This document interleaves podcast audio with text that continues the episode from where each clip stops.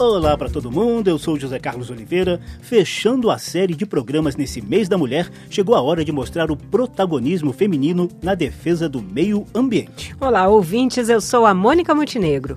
Mulheres ambientalistas já receberam prêmios internacionais, mas a maioria atua no anonimato. Infelizmente, algumas já foram até assassinadas. Salão Verde, o espaço do meio ambiente na Rádio Câmara. Imensa lista de mulheres que arregaçam as mangas e vão à luta em ações socioambientais. Mas, claro, não é preciso ser militante de nada para proteger o meio ambiente. Até porque, muitas vezes, o equilíbrio do planeta depende de atos bem simples do dia a dia. Neste exato momento, tem uma legião de mulheres reciclando materiais descartados, economizando água e energia elétrica, protegendo a fauna e a flora e ensinando os filhos a fazer o mesmo. No entanto, a vida e o contexto social, às vezes, levam as mulheres a assumir um protagonismo que muitas delas nem queriam. Até porque o preço desse protagonismo pode custar muito caro, pode custar a própria vida. Foi o que aconteceu, por exemplo, com a freira norte-americana Dorothy Stang. Ela se naturalizou brasileira e, a partir dos anos 1970, passou a atuar junto aos trabalhadores rurais do Xingu e na Comissão Pastoral da Terra. Seu foco estava na tentativa de conter a devastação da floresta amazônica e a ação de madeireiros e latifundiários na região. Mais tarde, já no Pará, Dorothy Stang ajudou a tocar o projeto Desenvolvimento Sustentável Esperança. Funcionava assim: famílias de pequenos agricultores eram assentadas em pequenas áreas e 20% desse espaço era destinado à produção de maneira sustentável e os demais 80% ao manejo florestal comunitário. Num documentário do cineasta Daniel Jund, a própria feira Dorothy Stang falou um pouco dessa ideia. Da terra vem vida, e nós não podemos tirar da terra vida só para nós. Nós temos que pensar naqueles que vêm depois de nós. Então a terra tem que ser para sempre. Então nós temos que tratar ela com muito carinho, porque a terra é fonte de vida para o povo de Deus. Com toda essa agroindústria, cada vez que você queima, ela perde toda a sua fertilidade, ela não tem condição de recuperar nunca. Com essa acumulação de terra na mão de poucos, faz com que o povo vai ficar onde? Então, muitas pessoas não se dá de ser peão. Eles têm uma ideia de ser realmente um pouco mais dono da sua vida. E este povo vinha a trabalhar a terra numa maneira que dá mais vida à terra. Ele não vai destruir a Amazonas ele vai ter sua lavoura branca de uma maneira um pouco mais uh, limitada, em harmonia com o que já existe na, na natureza. Por pensar assim em uma região dominada por madeireiros e latifundiários em plena Amazônia, Dorothy Stang sofreu várias ameaças de morte. Em 12 de fevereiro de 2005, a freira católica levou seis tiros, um na cabeça e outros cinco ao longo do corpo. O crime ocorreu em Anapu, no Pará. O fazendeiro Vitalmiro de Moura foi condenado a 30 anos de prisão por ser um dos mandantes do assassinato. Os tiros foram disparados pelo pistoleiro Raifran Salles, juntamente com o comparsa Clodoaldo Batista. O mais vergonhoso disso tudo é que o assassinato de Dorothy Stank está longe de ser um caso isolado de violência no campo contra as mulheres. Geralmente, os homens são os que mais matam e os que mais morrem.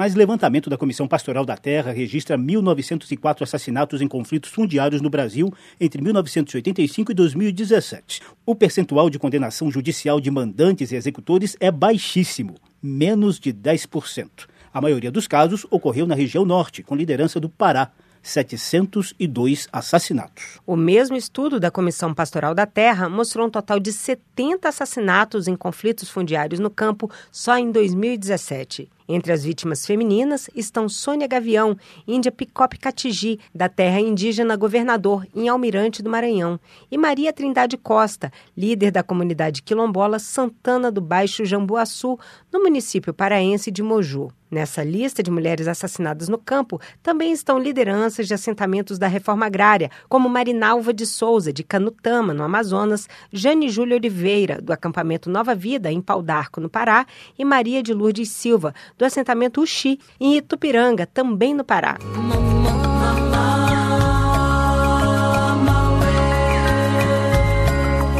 Essas notícias e estatísticas negativas jamais intimidaram o protagonismo das mulheres na defesa de suas causas e do meio ambiente em particular. Pelo contrário, A cada nova ameaça são reforçados o empoderamento e as redes de ação coletiva dessas guerreiras das causas socioambientais. Recente matéria da Universa, uma plataforma do site UOL que trata do protagonismo feminino no mundo em evolução, mostra a luta diária de mulheres indígenas Guajajara em defesa da Amazônia. Elas são chamadas de guerreiras da floresta. Trata-se de um grupo de mulheres da aldeia Massaranduba, na terra indígena Caru, habitada pelos povos Auaguajá e Guajajara, no Maranhão. Além dos típicos cuidados dos indígenas na proteção da Mãe Terra, essas mulheres fazem uma espécie de ronda nos limites da aldeia, identificando invasões de madeireiros, caçadores, plantadores e pescadores clandestinos. Lá não tem submissão, não. As guerreiras da floresta trabalham em conjunto com os homens na defesa da terra indígena e de seus modos bem específicos de vida, de costumes e de interação com a natureza, Zeca. E de acordo com a reportagem da plataforma Universa, Mônica, 32 indígenas guajajaras fazem expedições que duram de 15 a 20 dias em meio ao que restou de floresta na região. Só um detalhe: segundo o Instituto Nacional de Pesquisas Espaciais, 75% da cobertura florestal do Maranhão foram desmatados, principalmente pelas atividades agropecuárias. Dentro das terras indígenas e das unidades de conservação do Estado estão 70% do que restou de floresta nativa no Maranhão. As guerreiras da floresta também organizam palestras sobre preservação da natureza em escolas e em outros espaços democráticos. Até porque a primeira opção é sempre a do diálogo e do convencimento. A luta das mulheres em defesa do meio ambiente também tem uma trincheira na política.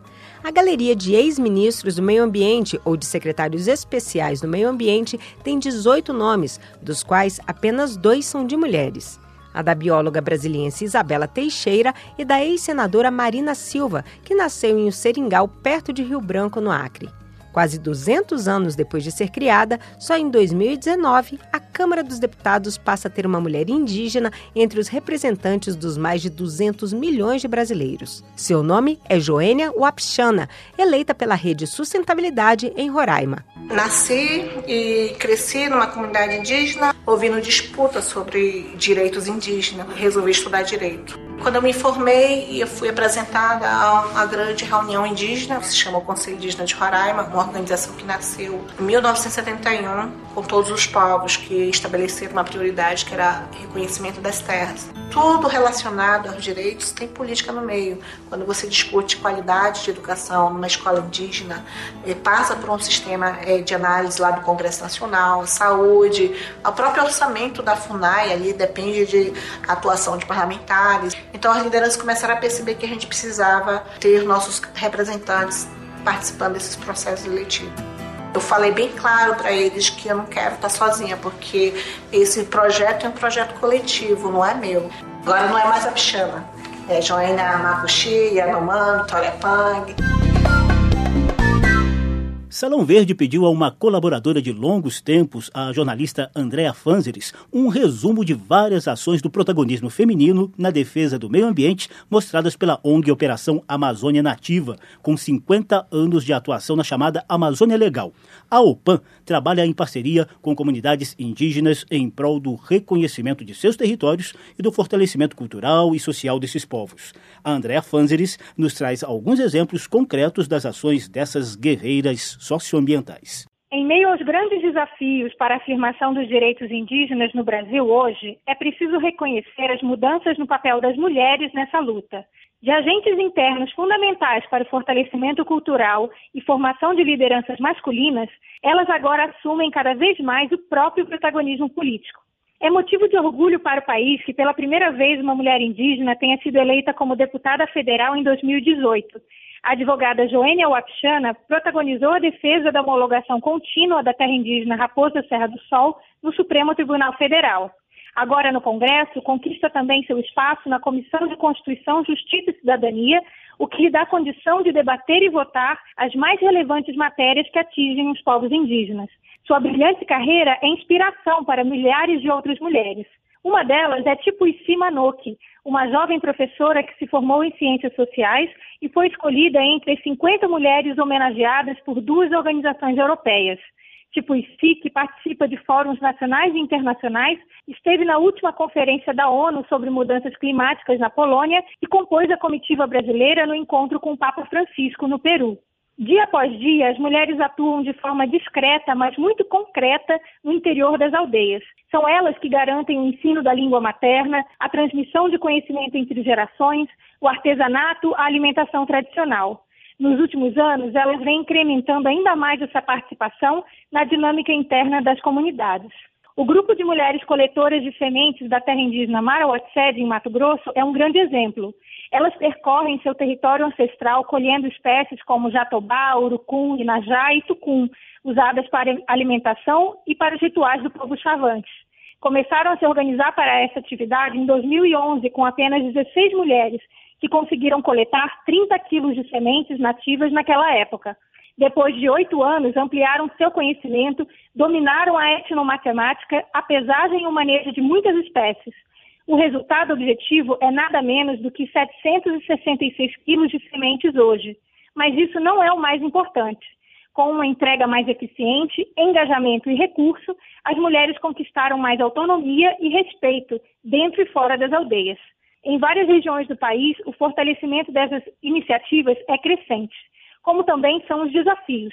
Para conferir mais qualidade às reflexões femininas para ampliação de direitos, acontecem eventos regionais, como o Encontro de Mulheres da Rede Juruena Vivo. No próximo mês, são esperadas cerca de 120 mulheres para revisitar a história das suas conquistas, discutir novos espaços de participação social e desafios como a geração de renda. Por estarem organizadas localmente, elas conseguirão, em abril, realizar o primeiro encontro nacional de mulheres indígenas em Brasília. Afinal, essa caminhada é feita de pequenos e firmes passos durante o ano inteiro. Andréia Fanzeres, coordenadora do Programa de Direitos Indígenas da OPAN, para o programa Salão Verde. A gente encerra o programa com o reconhecimento internacional dessas ações diárias lideradas por mulheres. Em 1992, a indígena Rigoberta Menchú, da etnia Quiché Maia, da Guatemala, ganhou o Prêmio Nobel da Paz, sobretudo por seu trabalho na elaboração da Declaração dos Direitos dos Povos Indígenas, homologada pela ONU um ano antes, em 1991. Rigoberta Menchú também foi embaixadora da Boa Vontade da Unesco, o órgão da ONU para Educação, Ciência e Cultura. O dia de hoje en el calendario maya representa el nahual de las fortunas que están bajo la tierra. Simboliza el espíritu de los ríos, de las piedras, las energías. Y por eso es que es tan importante rendir homenaje a la vida el día de hoy. Porque sin las energías nadie puede vivir. Cuando se va agotando nuestras energías, se va acabando nuestra propia vida, nos ponemos más enfermos, enfermos físicamente, pero también enfermos espiritualmente, emocionalmente. Entonces, más vale recordar que hay otras fuerzas que nos da vida y del que tenemos que decirle perdón, perdón, perdón, por tantas veces que hemos herido la Madre Tierra y luego decirles gracias, muchas gracias por tanta bendición que nos han hecho.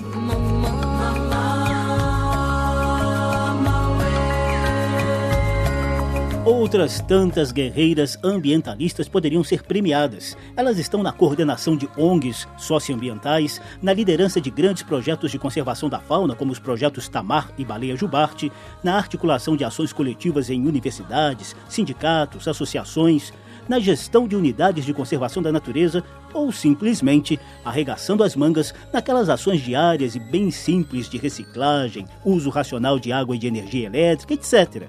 Para todas elas, o maior de todos os prêmios é o meio ambiente preservado e a interação equilibrada da humanidade com a natureza.